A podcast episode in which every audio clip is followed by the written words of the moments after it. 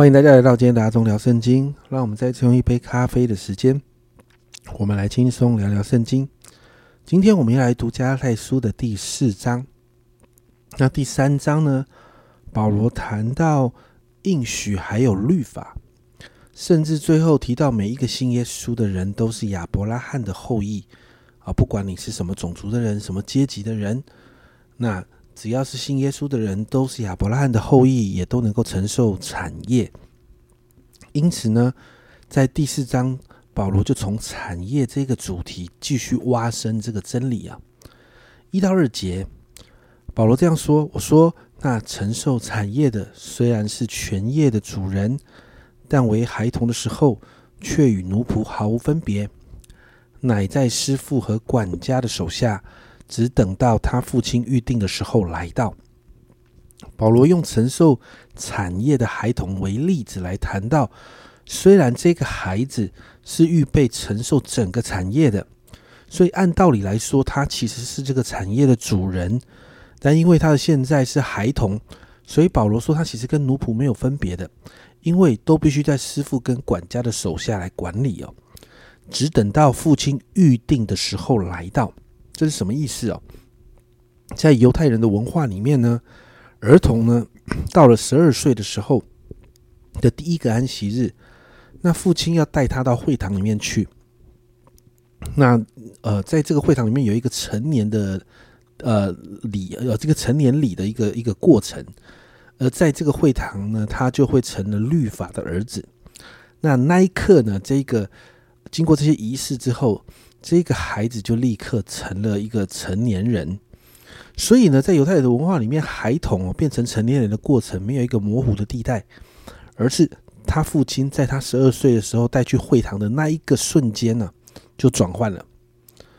所以这也就是保罗这在这边所提到的那三到七节呢，保罗就谈到我们的属灵生命一开始也是这样。好像受管于世俗小学，这里世俗小学谈到的是世啊世俗的那些浅薄的道理啦，啊这些道理可能是华而不实的，或者是保罗跟过去所信奉的那个犹太教的那样的里头，在律法里面的。所以保罗说呢，在这个律法的管辖下面呢，神让耶稣道成肉身来到这个世界，就把。本来我们这些在律法底下管辖的这些啊，我们这些人呢，救出来啊，给了我们儿子的名分。就在那一瞬间，好像犹太文化中那个孩子经历成年礼一样，我们立刻成了儿子，脱离了奴仆的管辖。我们是神的儿子，是神的后裔，也就是可以承接产业的人。所以八到十节保啊，保罗就提醒信徒，过去还不认识神的时候。还在那个世俗小学的管辖底下做奴仆，但是现在已经认识神了，为什么你还要做奴仆呢？而且为什么你甘愿做奴仆呢？在第十节提到，你们谨守日子、月份、节期、年份，而这些东这些东西哦，其实第十节这些东西都是犹太人在律法当中所遵守的。保罗说：“加拉太人呢，你们不是犹太人诶，你们对犹太人讲是外邦人，那为什么你们要遵守这些东西啊？”对我们现在的基督徒来讲，旧约的节期有它属灵上的意义，但必须对应到新约赋予的新意义当中，而不是啊照着旧约守节期的相关规定，然后把我们自己好像丢到一个规定里面去守着这些节期啊，不是这个样子的。我们要正确的看待圣经里面对于节期的这样的一个教导。所以呢，保罗就提到他对加拉太信徒的担忧啊，他担心他过去保罗在他们生命中所带下来的福音更新，保罗觉得很担心啊，因为为什么？保罗担心这个是枉然的，白费了。接着十二到二十节，我们就看到保罗对加拉太信徒的劝勉，你就会看到这当中带着一份极深的爱。十二十三节，保罗鼓励加拉太的信徒要学习他的榜样。十四十五节。保罗称赞加太人有爱心，在接待保罗，就甚至是保罗生病的时候啊。但是十六到十八节，保罗话锋一转，你看十六节，如今我将真理告诉你们，就成了你们的仇敌吗？保罗说，过去他是教导这一群加太人的，而这群加太人其实也真的很爱保罗，在在保罗有病的时候接待他，表示他们彼此的关系是很好的。但保罗说：“如今我在你们当中，我把真理再一次解明的时候，你们为什么把我当仇敌呢？”保罗在提醒加拉太人，那一些提倡靠律法、靠行为称义的人，这些人是对对对加拉太人是不怀好意的，是要离间他们的，所以。十九到二十节，保罗掏心掏肺的告诉告诉信徒啊，保罗说：“我愿意再为你们受苦哦，好像基督的生，好让基督的生命还有基督的形象，再一次，好像用怀孕的那种说法，再一次在你们里面成型，然后可以成长。”保罗用生产的痛苦来形容这个过程很不容易，但是他愿意再一次这样做，甚至愿意跟他们多在一起，更多的学习。最后二十一到三十一节呢，保罗用夏甲生的儿子，还有亚伯拉罕生的儿子来论证律法跟应许的差别。首先二十一节，保罗这样说：“你们这愿意在律法以下的人，告诉我，你们岂没有听见律法吗？”保罗在这里讲什么呢？保罗在表达一件事：这些人虽然听过律法，但是却不明白律法真正要表达的意思。只注重这个律法的条文，而忽略了律法所表明的救恩。在这里的律法所谈到的，不是十诫所带出来的这些律例典章规定。这里谈的律法是指的，指的是摩西五经的全部。因此，包含了接下来要用的论证，也在这个摩西五经的里面了。在这个例子里面呢。你看到保罗用到夏甲生儿子，还有亚伯拉罕跟撒拉所生的这个儿子来谈这件事。这两个孩子有一些的分别哦，一个是使女夏甲所生的，也是用血气生的。我们在创世纪我们可以看到的，就是呃亚伯拉罕、撒拉他们为了要得一个儿子哦，所以用自己的方式哦，让夏甲使女夏甲怀孕了，生出来这个孩子，这是以斯玛利。而另外一个是祖母生的，也就是。亚伯拉罕跟撒拉他们自己的孩子，我们看到那个是很神机性的，在很年老的时候，但是却在神的应许当中出生的孩子，这个是以撒。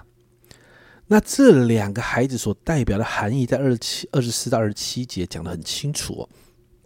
夏甲代表的是律法之约，是出于西乃山的；而撒拉代表的是应许之约，是出于那在上的耶路撒冷。那是什么意思？就是代表天上的圣城。这个应许是从神来的。保罗更是引用以赛亚书里面的经文，在二十七节说到：“因为经上记着说，不怀孕不生养的，你要欢乐；未曾经过惨难的，你要高声欢呼。因为没有丈夫的，比有丈夫的儿女更多。”就这里谈到的是，撒拉因着神的恩典得了一个应许的儿子，所以呢，学习亚伯拉罕这个信心的榜样的这些人呢。接受了耶稣基督的救恩，都是亚伯拉罕的后裔，当然也是撒拉、撒拉的儿女，也就是撒拉所预表这个应许之约的儿女了。所以保罗这样说，在二十八节，他说到：“弟兄们，我们是凭着应许做儿女，好像以撒一样的。”保罗提到过去那凭着血气所生的夏甲母子啊，怎么逼迫撒拉跟以撒，如今在这个律法。律法底下按着血气所生的，也同样逼迫那些按着圣灵福音大能所生的。但结局是什么？保罗提醒信徒们：你要看结局。在创世纪，最后这个夏甲的母子是被赶出去的，是不能承受产业的。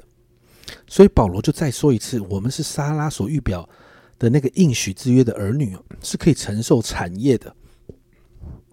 那在这一章里面呢，保罗再次提醒我们。靠着行为，靠着呃律法行为主义是不能得救的。如果我们靠着这样的律法行为主义，我们不能得救，也不能够承受身为神儿女的产业，因为我们的属灵生命是奴仆，不是儿子。因此，家人们，我们今天为自己来祷告啊！福音的大能呢，让我们可以得到儿女的身份，让我们可以脱离过去奴仆的辖制。让我们可以因着耶稣的爱得自由，但更重要的是，我们可以预备承受神给我们的丰盛产业。但是我们必须是儿子，所以我们来祷告，求神恢复我们成为神儿女的身份。我们脱离那个律法行为的主义，学习全然的依靠神，让福音的大能来更新我们，好让我们在耶稣里面得到全然的自由。我们一起来祷告。主啊，今天我们向你来祷告，谢谢主，让我们恢复这个儿女的身份。亲爱的天父，我向你祷告，你让圣灵持续来帮助我们，让圣灵与我们的心同证，我们是你的儿女。主要，让圣灵常常来帮助我们，在这个儿女的身份上更多的觉醒。主，我们知道我们是可以承受产业的。主要，我们是你的儿女，我们不需要靠行为来讨你喜悦。主要，而是主啊，主啊，我们因为是你的儿女，你就喜悦我们了。主啊，是那个身份。主啊，因此我向你来祷告。主啊，让我们明白这一点，好让我们在耶稣基督的里面，主啊，那个福音的大能持续的更新我们。主啊，让我们不再被这些行为主义来辖制，不被这个律法主义来辖制，而是让我们在耶稣基督里面得到全然的自由。谢谢主，这样祷告奉耶稣的名，阿门。家人们。祷告，让我们恢复神儿女的身份。我们不再是奴仆了，我们是在应许蒙福当中得产业神的儿女。这是阿忠聊圣经今天的分享。阿忠聊圣经，我们明天见。